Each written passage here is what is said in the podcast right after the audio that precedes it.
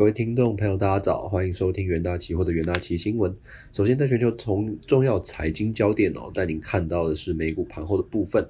呃，这个昨天的这个新冠肺炎确诊数的恶化，再加上 ICN 制造业的采购经理人指数 PI 出现连续两个月的下滑。基建案的投票恐生这个变数，那联准会的官员释出这个鹰派的讯息等利空的消息，有让市场这个产生的不安的情绪。美股四大指数是涨跌的互见的情况，美股道琼指数是下跌九十七点，收在三万四千八百三十八点；纳斯达克指数是上涨八点，收在一万四千六百八十一点；标普五百指数是下跌八点，收在四千三百八十七点；费城半导体指数则是上涨二十一点，收在三千三百七十七点。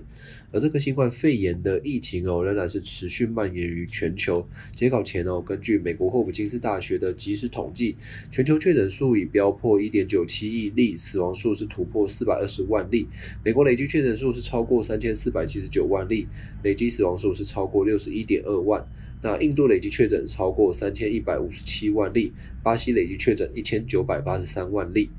好，那再看到这个第一则这个经济数据的部分，根据 IH IHS Market 哦这个公布的最新数据显示，由于经济重新的开放哦带来需求的激增，那欧元区七月的这个制造业的活动持续这个迅速的扩张哦，但是供应链的瓶颈哦导致投入的这个成本飙升。那数据显示哦，欧元区的七月这个制造业采购经理人指数中值是从六月的历史高点六十三点四跌至六十二点八。但高于初值的六十二点六，而且是优于这个市场的预期哦。那这个报告中也指出哦，欧元区第二季经济成长是快于预期哦，摆脱了疫情造成的衰退。那尽管工厂在疫情封锁期间哦，基本上是仍然保持在开放的状态，但防疫封锁限制了这个解除，那推动了需求的激增。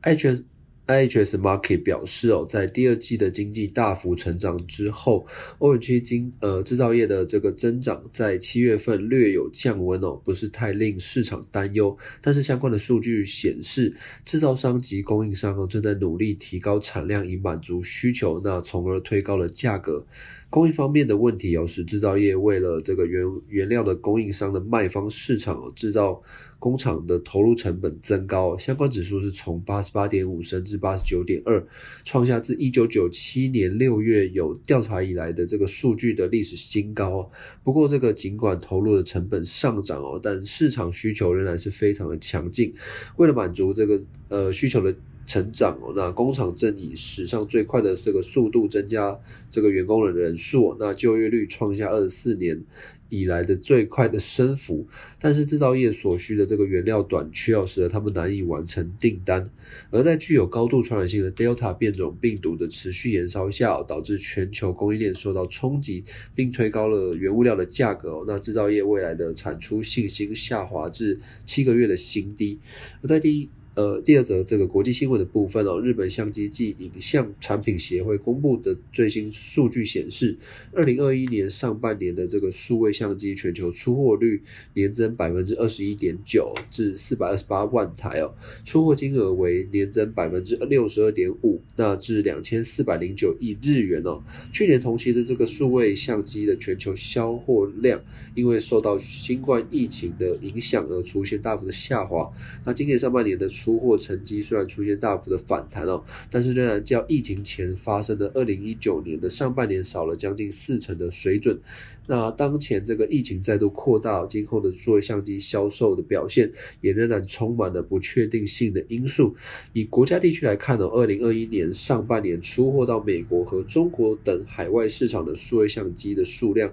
大致上增加了二到三成哦，但是日本国内只成长了不到百分之三哦。那销量。回温的步调仍然是相当的缓慢。那以产品类型来看的话，在二零二一上半年，镜头一体型的数位相机全球出货量为一百五十万台，是年增百分之零点一。那可交换式镜头的相机的全球出货量为两百七十八万台，年增百分之三十八点二。那以出货金额来看的话，在二零二一年上半年哦，镜头一体型的这个数位相机全球出货金额为三百六十亿日元，年增百分之十二点三。那可交换式镜头的这个相机的全球出货金额为两千零四十九亿日元，年增七十六点四。那另外哦，从整体的数位相机的出货目的来看的话，二零二一上半年销往中国的市场的数位相机约有六十万台，是年增二十四点三。那不含中国、日本以及亚洲市场约有五十六万台，年增百分之二十二点八。那日本市场约有五十八万台哦，是年增二百分之二点五的部分。那欧洲市场也约有一百三十万一一百三十八万台，是年增百分之二十三的部分。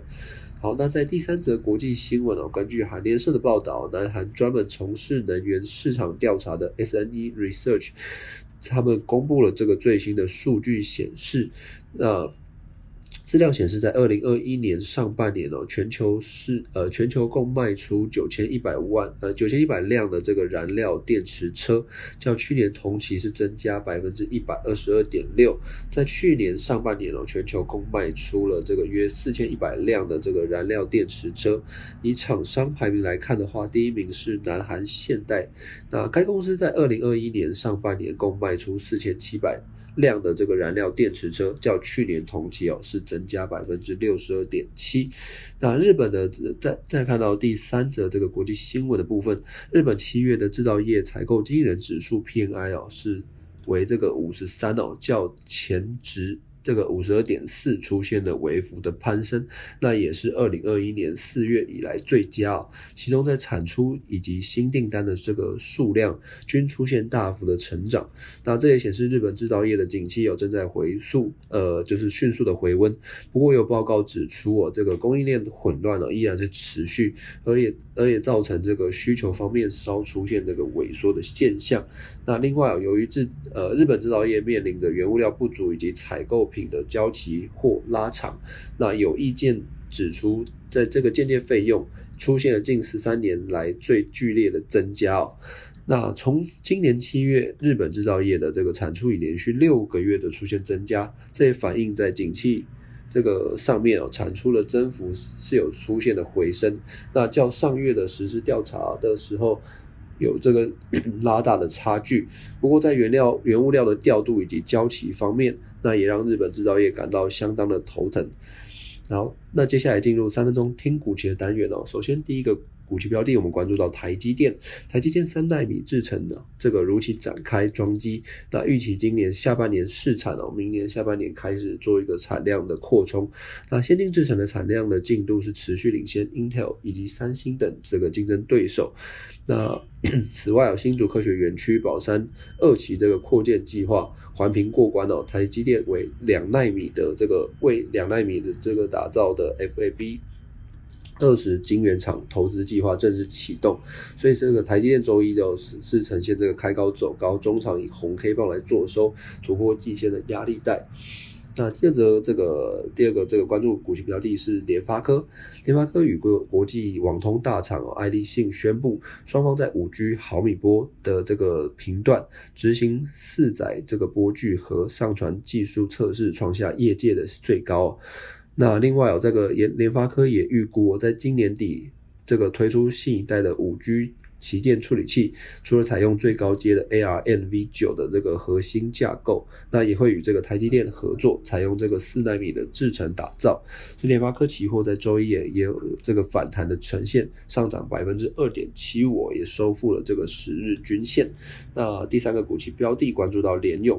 联永受惠于这个驱动晶片价格的上涨，第二季毛利率是达到了百分之五十点三三哦，那季增六十六点六个百分点，那盈盈利率这个净利率同步的大幅上升，那单季税后纯益。季哦，季增百分之六十六点六，那达到九十七点八六亿元哦，是创下新高，EPS 也达到十六点零八元。那日系外资最新报告也指出，由于订单积压和这个代工产能持续吃紧，在涨价趋势延续下，联用第三季营运仍然是可可以望持续成长。第二季财报利多，加上对八月五日这个公司举办法说的这个正面期待，联永期货呢周一是净扬了约百分之六。那后市也有仍有高点可期哦。那投资人呢都可以留意相关的股期标的。以上呢就是今天重点新闻整理，谢谢各位的收听，我们明天元大旗新闻再见。